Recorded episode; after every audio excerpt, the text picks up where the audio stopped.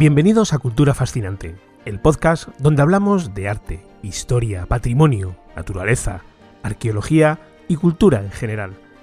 Yo soy Fran Fernández, productor y realizador audiovisual y creador de la plataforma culturafascinante.com.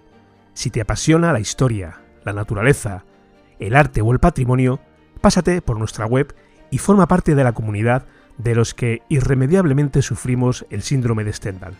Si te unes además, recibirás semanalmente en tu buzón de correo un mail con las últimas noticias relacionadas con el mundo de la cultura. Fácil de recordar. culturafascinante.com barra unirse. Te esperamos.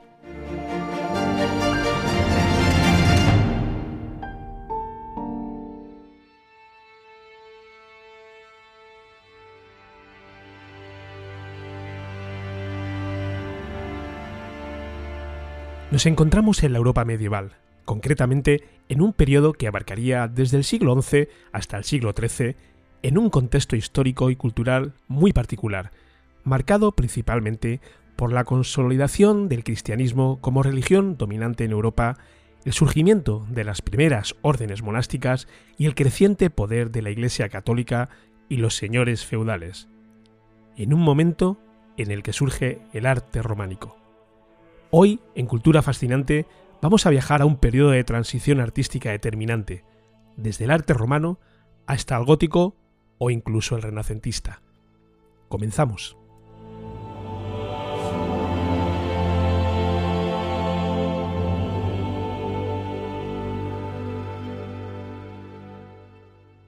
Con una gran influencia de la arquitectura y el arte romano, el arte románico incorpora elementos de la iconografía cristiana y la tradición medieval, además del uso de formas sólidas y masivas, como el arco de medio punto, la bóveda de cañón y de crucería, y una decoración escultórica y pictórica siempre presente en edificios religiosos y castillos. El arte románico tuvo una gran influencia en el arte gótico y renacentista que siglos después aparecerían, y sus obras se conservan en numerosas iglesias, monasterios y catedrales de toda Europa. Surgió a finales del siglo X y se extendió hasta el siglo XI en las regiones de Europa que habían sido cristianizadas en la Edad Media temprana, como Francia, España, Italia o Alemania, principalmente como una expresión artística. Se desarrolló en el ámbito religioso, y su principal propósito era el de transmitir un mensaje religioso a través de la belleza de las obras de arte. Durante este periodo se construyeron numerosos edificios religiosos en el que este estilo arquitectónico estaba presente, como iglesias, monasterios, lo que demuestra la importancia de la religión en la vida de las personas en aquel momento. El término románico deriva de la evolución surgida a partir de la tradición arquitectónica romana, empleando una variedad de elementos y técnicas de la arquitectura y del arte clásico, y dando lugar a un estilo monumental, en el que la decoración escultórica detallada y su simbolismo religioso son sus elementos más presentes. La época en la que el arte románico surge en Europa se caracterizó por ser un periodo de gran inestabilidad política, social y religiosa. La guerra, el saqueo y la invasión fueron una constante, y la mayoría de la población vivía en una situación de extrema pobreza. A pesar de las dificultades, el cristianismo se convirtió en una fuerza unificadora en Europa. La Iglesia Católica fue la institución más poderosa, teniendo un gran impacto en la vida de las distintas clases sociales del momento. El arte románico se desarrolló en este contexto y su objetivo principal era el de expresar, mediante obras de arte, la enseñanza cristiana, además de inspirar a la fe. Las manifestaciones arquitectónicas más representativas de este arte lo encontramos en numerosas iglesias o monasterios que se caracterizaban por su solidez y sencillez, los gruesos muros, arcos de medio punto, las bóvedas de cañón y de crucería aportaban una apariencia imponente y austera. Las fachadas de estos edificios además estaban a menudo decoradas con esculturas que representaban escenas bíblicas animales y figuras mitológicas. Además de la arquitectura, el arte románico también se manifestó en otros campos como la escultura y la pintura. La escultura románica se caracterizó por la creación de figuras sólidas y rígidas que a menudo representaban a santos y otros personajes bíblicos. Por otro lado, las pinturas románicas eran a menudo murales que se realizaban en las paredes de las iglesias y que representaban escenas de la vida de Cristo y de algunos santos.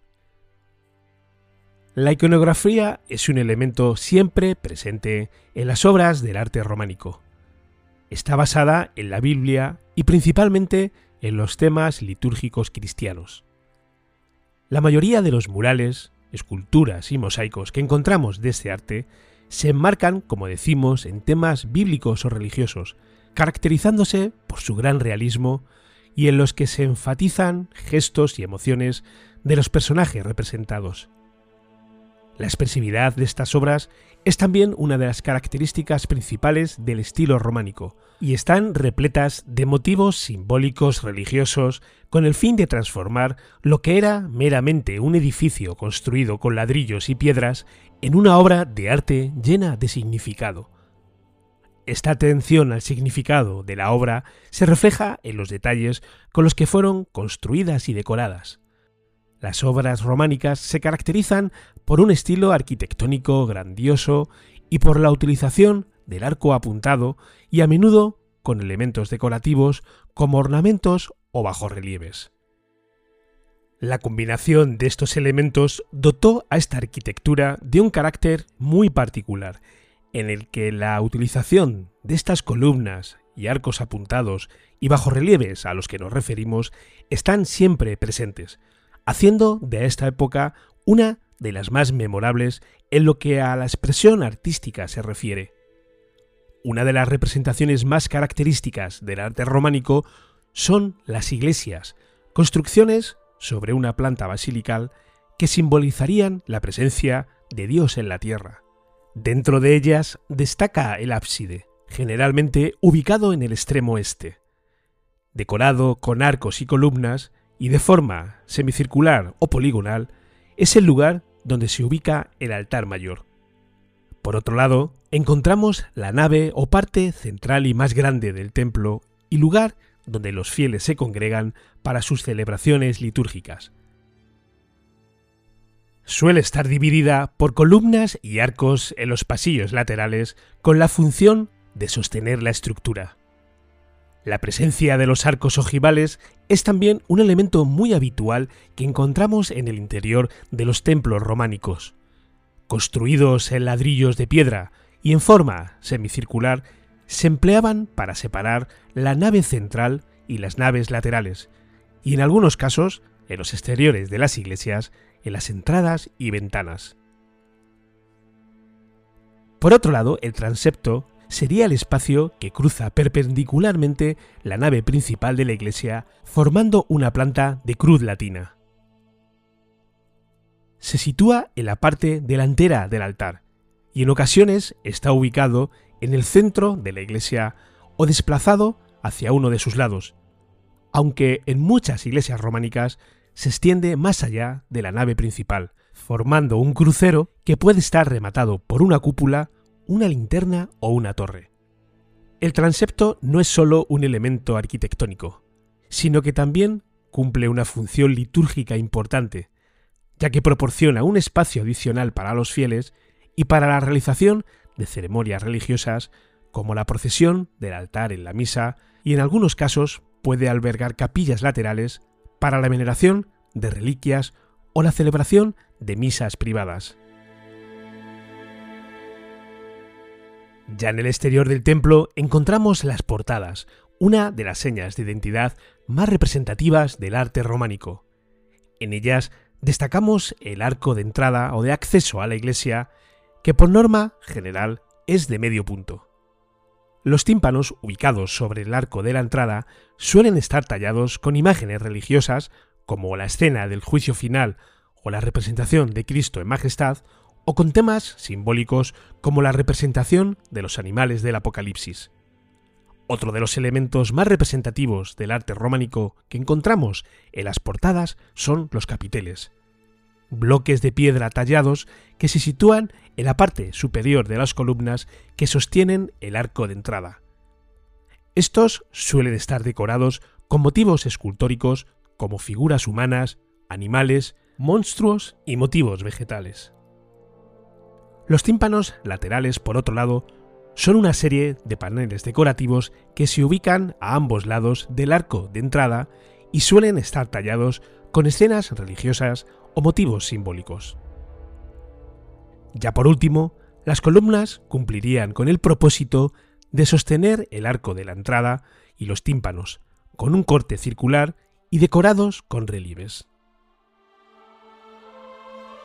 Otra de las representaciones más características del arte románico serían los monasterios, complejos religiosos en los que se incluyen una serie de edificios que cumplirían diferentes funciones. La primera de ellas serían las iglesias, las cuales forman la parte principal del monasterio y suelen seguir el mismo patrón y estilo arquitectónico que las iglesias románicas. En ellas se celebran las misas y las ceremonias religiosas. Junto a las iglesias, y como una de las partes más importantes de un monasterio románico, estarían los claustros, patios cuadrados o rectangulares, ubicados generalmente en el centro del monasterio y rodeados de galerías cubiertas. Era el lugar donde los monjes se reunían para orar, estudiar y meditar. Junto a los claustros se encontraría el capítulo, la sala donde estos monjes se reunían para discutir asuntos importantes del monasterio y para recibir instrucciones de los superiores. Uno de los ejemplos de arte románico más representativos en España lo encontramos en la Catedral de Santiago de Compostela, construida en el siglo XI, siendo uno de los edificios más importantes del románico en España. En su interior se encuentra supuestamente la tumba del apóstol Santiago, lo que convierte al edificio en uno de los lugares de peregrinación más importantes de Europa. La catedral cuenta con una impresionante fachada barroca, pero en su interior conserva numerosas obras de arte románico, como el Pórtico de la Gloria, una impresionante obra escultórica que representa el juicio final. Más ejemplos representativos del arte románico lo encontramos en el monasterio de Cluny, en Francia, fundado en el siglo X. Fue uno de los centros religiosos más importantes de Europa durante la Edad Media. Su iglesia abacial, construida en el siglo XII, está considerada como una de las obras maestras del románico francés y destaca por su imponente nave central que alcanza los 30 metros de altura y por sus impresionantes capiteles esculpidos. De nuevo en España y como ejemplo representativo de este arte románico, también lo encontraríamos en el monasterio de Santo Domingo de Silos, fundado en el siglo XI y siendo famoso por su canto gregoriano y su impresionante colección de manuscritos iluminados. Su iglesia abacial está considerada como una de las joyas del románico español, especialmente por su impresionante cimborrio. La Catedral de Speyer, por otro lado, construida en el siglo XI, es otra de las obras maestras del románico que encontramos en esta ocasión en Alemania. Destaca por su impresionante fachada occidental, que cuenta con dos torres gemelas y una gran roseta, así como por su cripta, que alberga las tumbas de emperadores y reyes alemanes. El arte románico tuvo una gran influencia en épocas y estilos artísticos que llegarían posteriormente. El más inmediato en la línea temporal sería el gótico, del que hablamos ya en el primer episodio de este podcast y en el que te dejo un enlace en las notas de este episodio para que puedas escucharlo. Este arte se desarrolló a partir del siglo XII y compartió con el románico algunos elementos estilísticos, como el uso de la escultura y la ornamentación en las iglesias y catedrales. Sin embargo, el gótico se caracterizó por una mayor ligereza y elegancia en la arquitectura y por la utilización de la luz como elemento fundamental en la decoración. Ya durante el Renacimiento, que se desarrollaría a partir del siglo XV, se produjo un interés por la antigüedad clásica, y el arte románico quedó relegado a un segundo plano. Sin embargo, Algunos elementos de este arte románico, como la escultura y la ornamentación, se mantuvieron y evolucionaron en este estilo. Ya posteriormente, el arte barroco, que se desarrolló a partir del siglo XVII, se caracterizó por la opulencia y la exuberancia en la decoración. En algunos casos, los artistas barrocos utilizaron elementos del arte románico, como los arcos de medio punto y la escultura, para crear obras más dramáticas y emotivas. Ya más recientemente, en el siglo XIX, el modernismo se caracterizó por un gran interés en la naturaleza y en el arte medieval y románico. Los artistas modernistas se inspiraron en la ornamentación y en la simbología del arte románico para crear obras más libres y abstractas.